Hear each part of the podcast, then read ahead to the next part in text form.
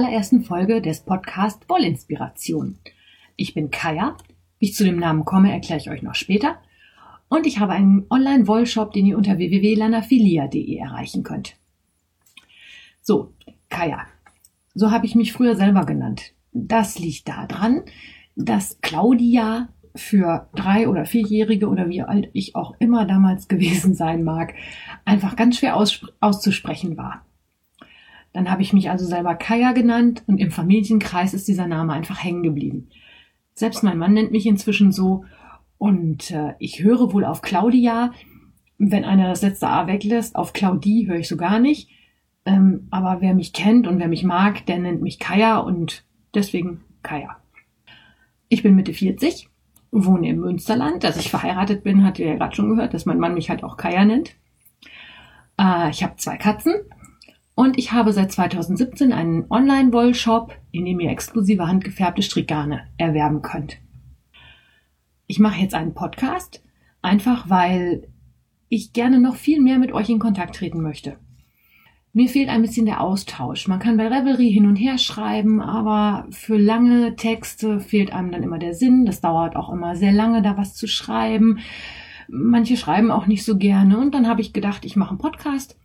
Und ich stelle mir dann eigentlich vor, dass ihr da so Sonntagnachmittags mit eurem Strickzeug auf dem Sofa sitzt, den Podcast anwerft und einfach nur, ja, Wollinspirationen habt. Neue Ideen, neue Techniken, was sonst so im Strick Universum gerade los ist, was angesagt ist, wo es was Neues gibt, ob irgendwer ein neues Muster rausgebracht hat. All das soll es bei mir in Zukunft geben.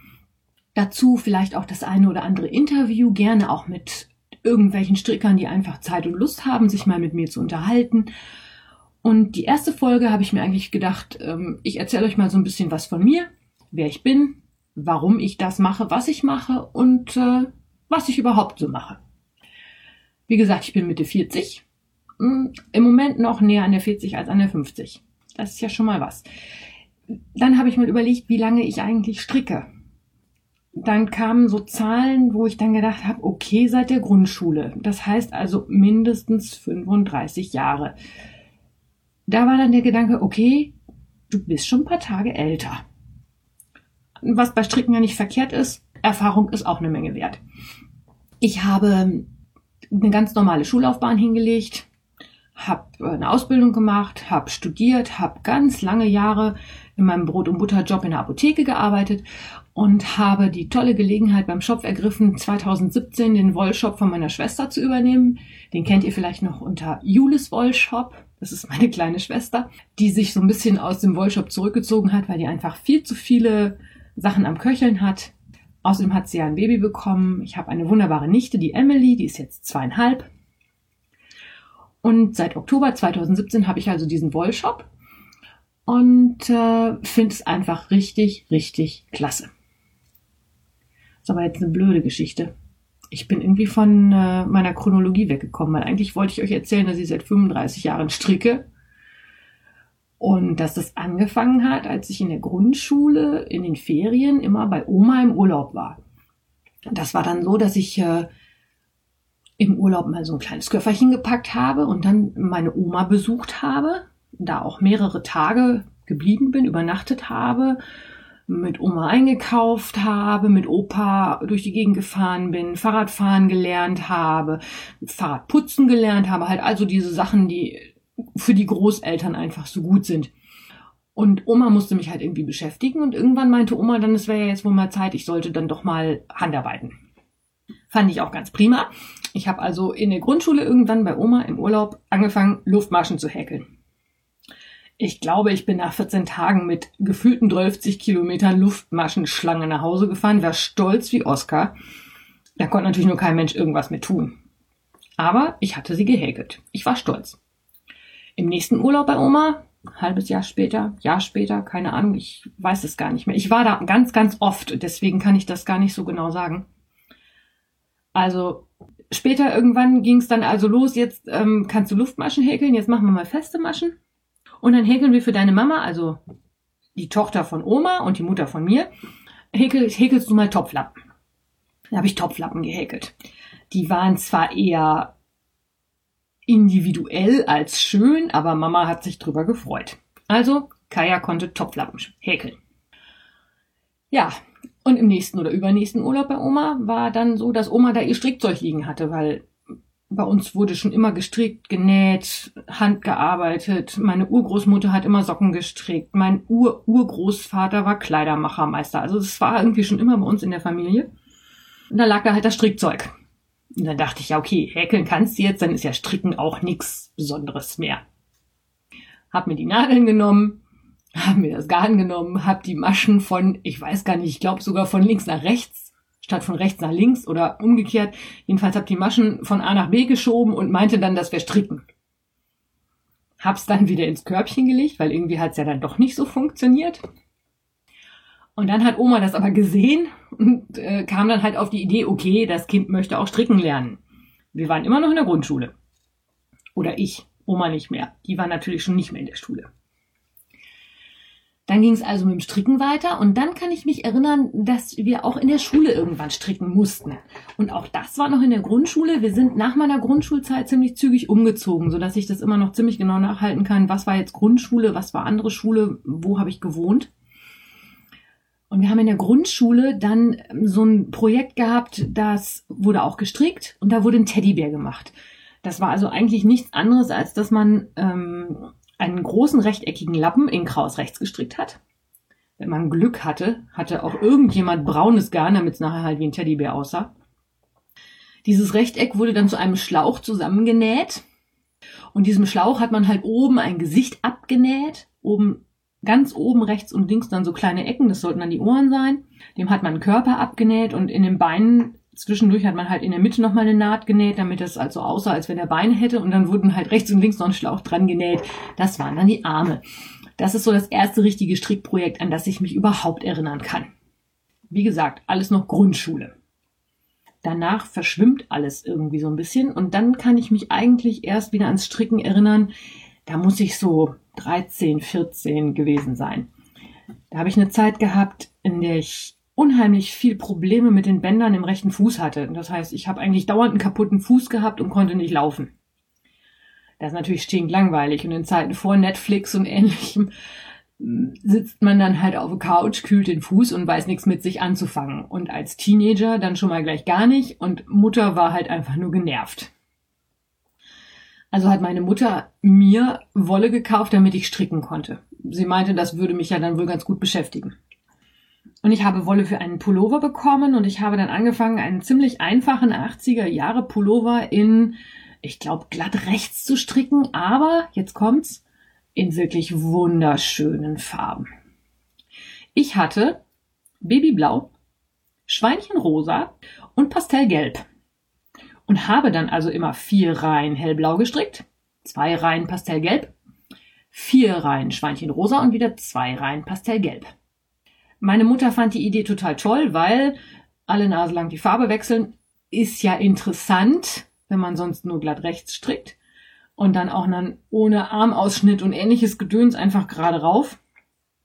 Habe ich also diesen Pullover gestrickt aus einer, jetzt muss ich lügen, aber ich glaube, es war eine 95-prozentige Polyester-Acryl-Mischung, wo vielleicht noch 5% Nylon drin waren. Also es war wirklich ein absolutes Plastikgarn aber ist klar, Mama hat gedacht, ich muss das Kind beschäftigen und wer weiß, ob die dabei bleibt und dann war für teures Garn natürlich überhaupt nichts mehr über.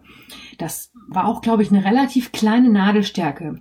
Dreieinhalb, vier wäre das höchstens gewesen, denke ich mal so im Nachhinein. Angeblich habe ich diesen Pullover sogar getragen. Das finde ich heute verstörend.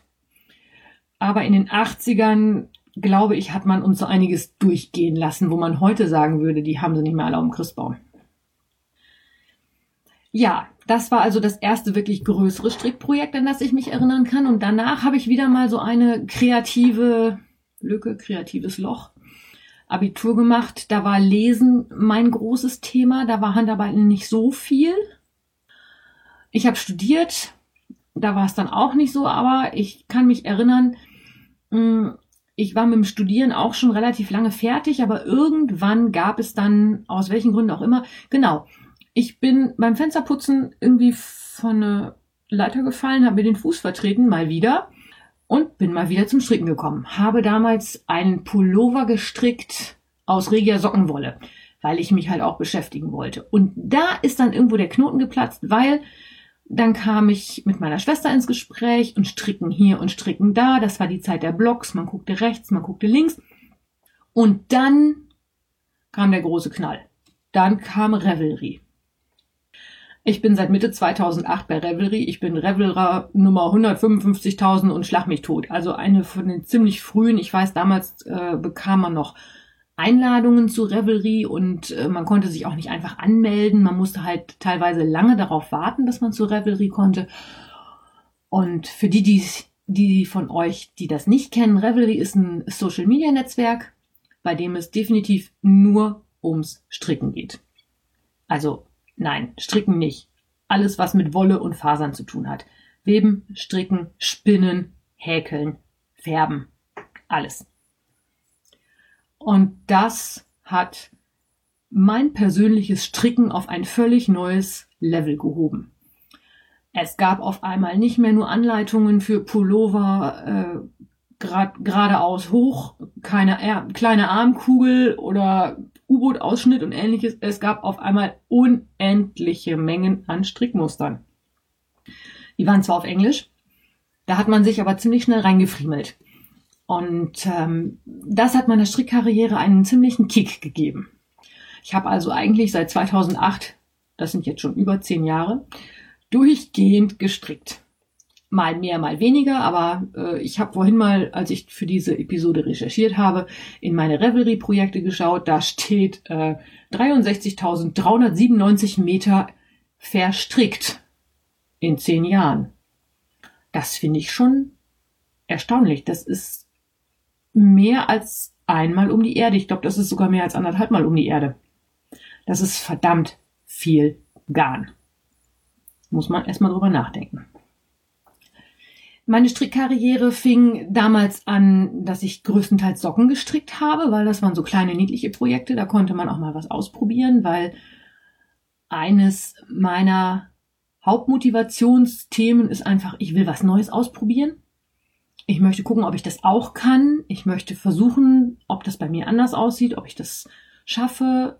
Neu ist immer für mich eins von den Worten, auf die ich ziemlich gut anspringe. Also neue Technik, neues Muster, neues Garn, da bin ich immer gerne mit dabei. Also damals waren es Socken. In der Zeit habe ich wirklich Socken gestrickt. Ich zehre da heute noch von. Meine Sockenschublade ist voll und das Dumme ist, irgendwie gehen die auch nicht wirklich kaputt damals noch viel mit Regia-Sockenwolle. Dann irgendwann kam so eine Phase, wo ich viel handgefärbt gestrickt habe. Ähm, sei es von der Zauberwiese oder von frauhandgefärbt.com oder mm, die eine oder andere Wollmeise dabei, wobei ich Wollmeise für Socken halt eher so semi-gut finde. Das könnte man vielleicht mal in einem anderen Podcast besprechen. Jedenfalls ähm, Socken. Aber nach den Socken kamen jedenfalls die Loch- und Lace-Muster. Es hat mich einfach fasziniert, wie man aus dicken Nadeln und relativ dünnem Garn sowas Krumpeliges stricken kann, das so aussieht, als wenn man da wirklich irgendwie Fische im Meer mitfangen könnte, die aber einen unwahrscheinlich tollen Effekt haben, wenn man sie fertig gestrickt hat, die ins Wasser legt und die danach einfach mal aufspannt. Das hat einen unheimlichen Wow-Effekt. Das habe ich unheimlich gerne gestrickt. Ähm, ich habe auch ein paar absolut übelste Anfängerfehler gemacht. Also meliertes Garn und Lace-Muster passt nicht wirklich zusammen. Das habe ich dann auch irgendwann begriffen. Man hätte es ja auch lesen können, wenn man es denn gewollt hätte. Jedenfalls, ähm, ich stricke das unheimlich gerne, aber ich habe die Erfahrung gemacht, ich trage es einfach nicht. Lace und ich, das passt nicht. Das ist zu viel Shishi, das ist zu viel Rüsche und zu viel Filigran. Ich bin eher so ein bisschen der handfeste Typ deswegen habe ich das mit dem Lace-Stricken irgendwann wieder gelassen. Ich habe noch ein großes Lace-Projekt beendet dieses Jahr, da kommen wir aber später nochmal drauf oder ich glaube in der nächsten Episode habe ich mir schon, habe ich mir da schon Notizen zugemacht. Ansonsten bin ich vom Lace-Stricken ziemlich weg. Danach habe ich nach dem Lace-Stricken ein paar Handschuhe gestrickt. Ich habe auch Tücher gestrickt, ich habe Jacken und Pullover gestrickt, eigentlich so die ganze komplette, das ganze komplette Spektrum, was es da so gibt. Inzwischen waren wir im Jahr 2011 angekommen und ich bin einem weiteren wolligen Hobby verfallen, gegen das ich mich ganz bewusst ganz, ganz lange gewehrt habe, weil ich genau das befürchtet habe, was danach passiert ist.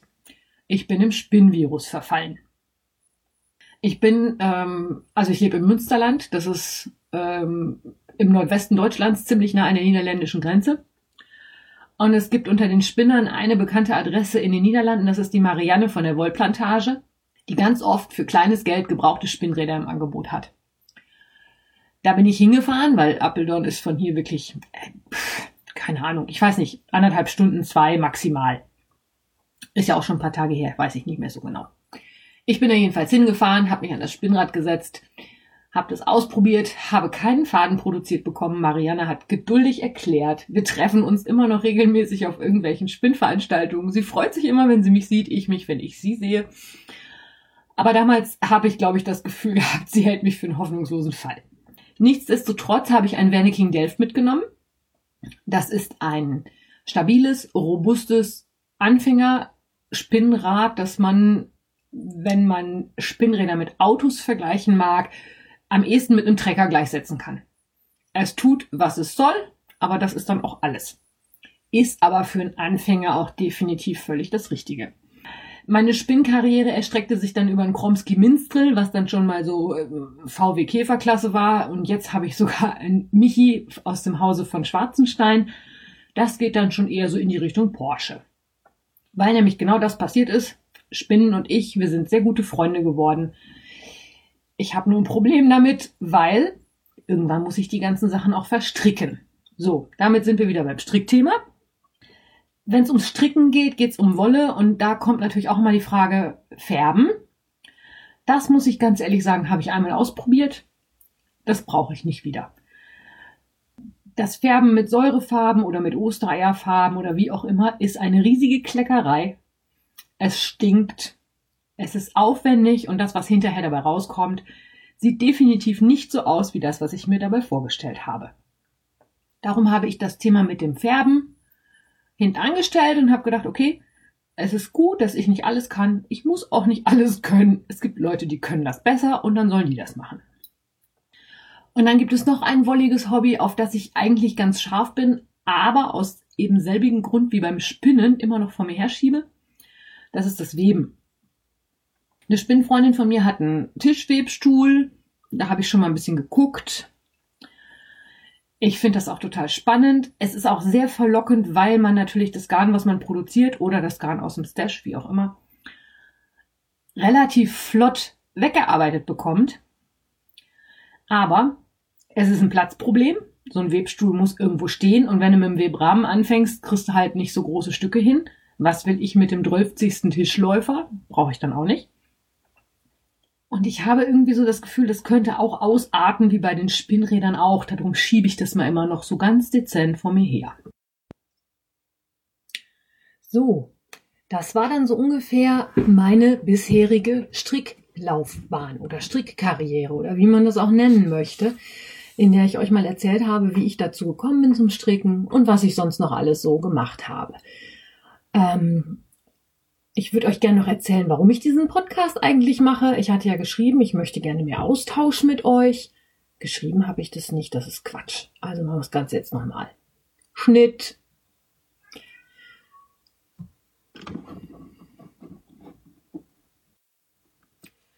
So, das war mal ein kleiner Rückblick auf meine strickerische Karriere. Ausblick kommt natürlich auch noch. Es gibt sicherlich unendliche Mengen an Sachen, die ich noch nicht ausprobiert habe. Double Face Knitting fällt mir da so ganz spontan ein.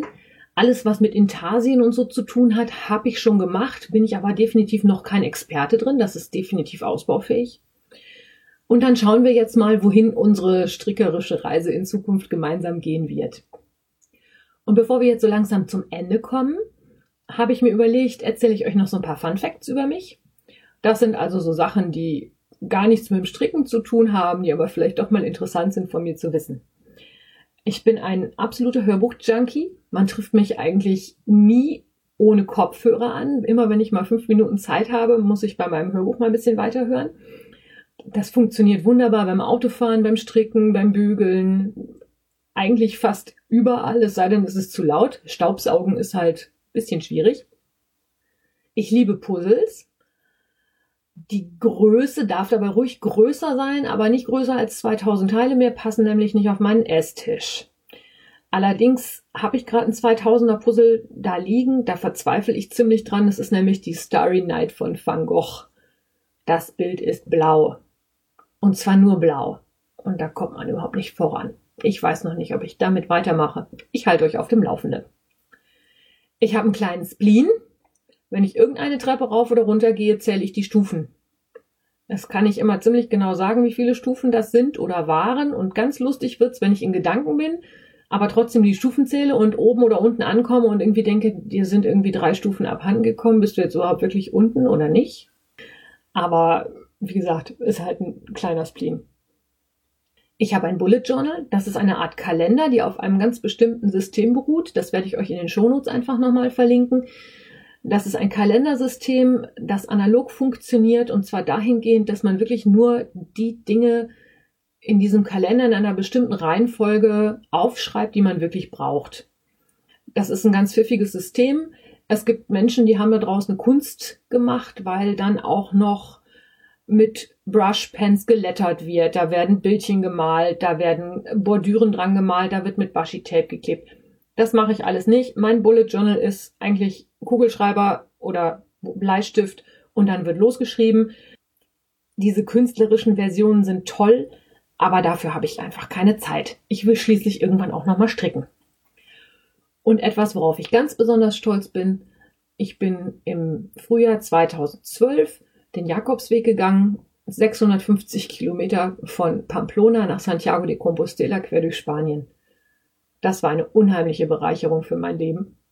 Und jeder, der das in Erwägung zieht, dem möchte ich nur sagen, mach es. Unbedingt. Ja, dann wollte ich euch noch erzählen, worum es in der nächsten Folge gehen wird. Die zweite Podcast-Folge erscheint wahrscheinlich in einer Woche. Da wird es dann um das Crafting-Jahr 2018 gehen. Die Ziska, die kennt ihr vielleicht auch unter dem Nickname Distelfliege, die hat den Podcast Die urbane Spinnstube. Und in der Revelry-Gruppe Podcasten auf Deutsch hat sie so einen kleinen Leitfaden geschrieben mit Ideen, die man aufgreifen kann und erzählen kann, was im Jahr 2018 handarbeitstechnisch so bei einem los gewesen ist. Das werde ich halt nutzen und euch dann jetzt passend zum Jahreswechsel einfach mal erzählen, was war 2018 bei mir so los. Was habe ich für Projekte gemacht? Was für Events habe ich besucht? Und alle solche Sachen. Als kleinen Ausblick auf das Format, was euch in Zukunft hier bei mir erwartet. Ich denke, meine Episoden werden so zwischen 30 und 45 Minuten lang sein. Ich finde auch den Frickelcast, den die Frau Feierabend Frickelein und die Frau Jetzt kocht sie auch noch machen, total schön. Aber zweieinhalb Stunden finde ich persönlich für eine Podcast-Folge zu lange. Ich glaube, mit 30 bis 45 Minuten sind wir da auf einer, auf einer sicheren Seite. Da kann man ein Thema gut behandeln. Aber es ist auch nicht so, dass man dann irgendwann nach einer Stunde Pause machen muss, weil man einfach keine Zeit mehr hat. Dafür habe ich mir aber überlegt, dass meine Podcasts dann vielleicht ein bisschen öfter kommen.